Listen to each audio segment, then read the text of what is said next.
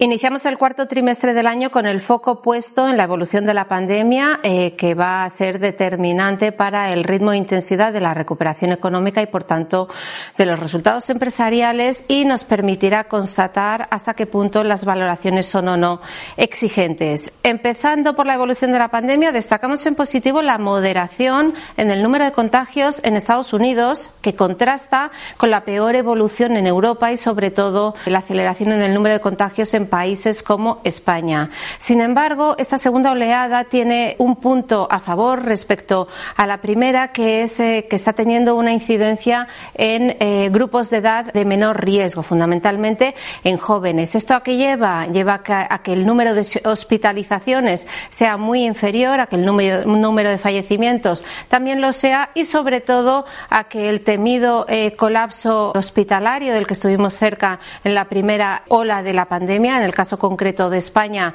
eh, se alcanzó un pico de camas eh, ocupadas por pacientes COVID del 55%. Bien, esa cifra ahora mismo se limita al 6%. Por tanto, seguimos de cerca la evolución de la pandemia. Estamos pendientes también de la llegada de una vacuna, donde parece que los primeros eh, resultados de la última fase de ensayos clínicos podría llegar en el mes de septiembre. Lo que ocurre es que existe mucha presión por política, sobre todo desde Estados Unidos, donde se quiere llegar a las elecciones del 3 de noviembre con una eh, vacuna disponible, pero esto lógicamente genera dudas sobre eh, ya no solo la eficacia, sino la seguridad de la misma. De hecho, hemos visto cómo alguno de estos ensayos de vacunas ha tenido que ser pausado temporalmente por reacciones adversas en eh, uno de los pacientes. En este contexto es en el que enmarcamos la situación económica. Sí que hay que decir que a nivel eh, macro hemos visto un fuerte repunte de los indicadores más adelantados de ciclo, lógicamente desde mínimos históricos que se produjeron en pleno eh, gran confinamiento mundial. Esos indicadores han repuntado con fuerza, pero también es verdad que en los últimos datos, en concreto correspondientes a agosto y sobre todo en el sector servicios en Europa, estamos viendo una pérdida de impulso impulso, pérdida de impulso lógicamente asociada al incremento en el número de contagios que obliga a adoptar medidas más restrictivas de distanciamiento personal y complica la recuperación que en cualquier caso parece que será eh, más larga y menos intensa de lo inicialmente estimado. Aún así, consideramos que la recuperación sigue adelante porque contará con el apoyo tanto de estímulos monetarios como de estímulos fiscales. En el plano monetario tenemos tenemos a los principales bancos centrales en una actitud de esperar y ver. Después de los fuertes estímulos anunciados y que todavía están implementando,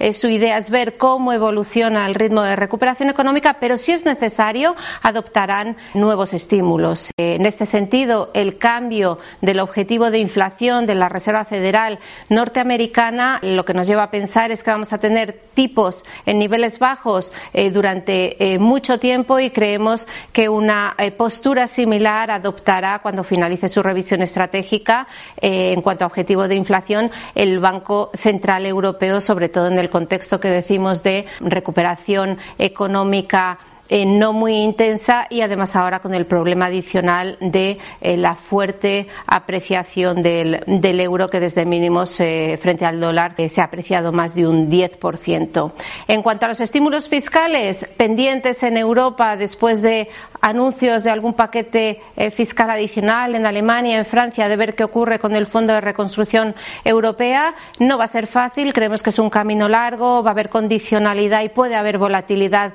intermedia pero es una buena noticia de fondo. Y por el lado de Estados Unidos seguimos pendientes del anuncio de un quinto paquete de estímulo fiscal, aunque republicanos y demócratas no eh, terminan eh, de ponerse de acuerdo. Eh, por la parte de los resultados empresariales, buenas noticias, sobre todo en Estados Unidos, en el sentido de que los resultados del segundo trimestre han batido estimaciones y sobre todo porque se empieza a ver un suelo en las revisiones a la baja de los analistas a nivel global. Esto, por el contrario, no ocurre aún en Europa y la divergencia entre Estados Unidos y Europa se debe fundamentalmente al distinto grado de confinamiento en las dos economías. Ha sido mucho más pronunciado, mucho más intenso en Europa y esto lleva, lógicamente, a que tanto las caídas de actividad económica como la recuperación posterior pues sean peores en el caso de, de Europa. En cualquier caso, a nivel valoraciones, vemos las bolsas en niveles exigentes en términos históricos, teniendo en cuenta beneficios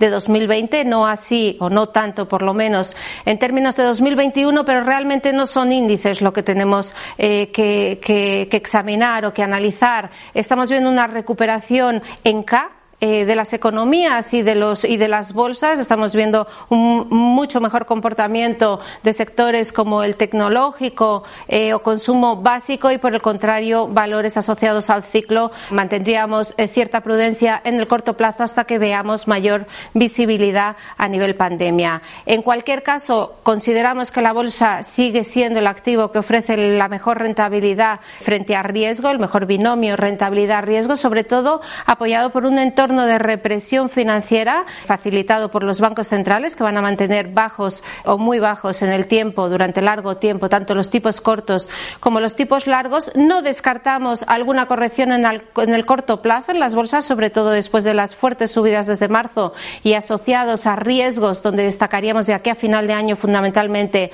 lo que ocurra en torno al Brexit y las elecciones presidenciales en Estados Unidos del 3 de noviembre, donde el gran riesgo es que ninguno los candidatos reconozca como vencedor al contrario y se pueda enquistar la situación bien, pues consideramos que esos catalizadores de posibles tomas de beneficios en el corto plazo habría que aprovecharlos eh, para incrementar posiciones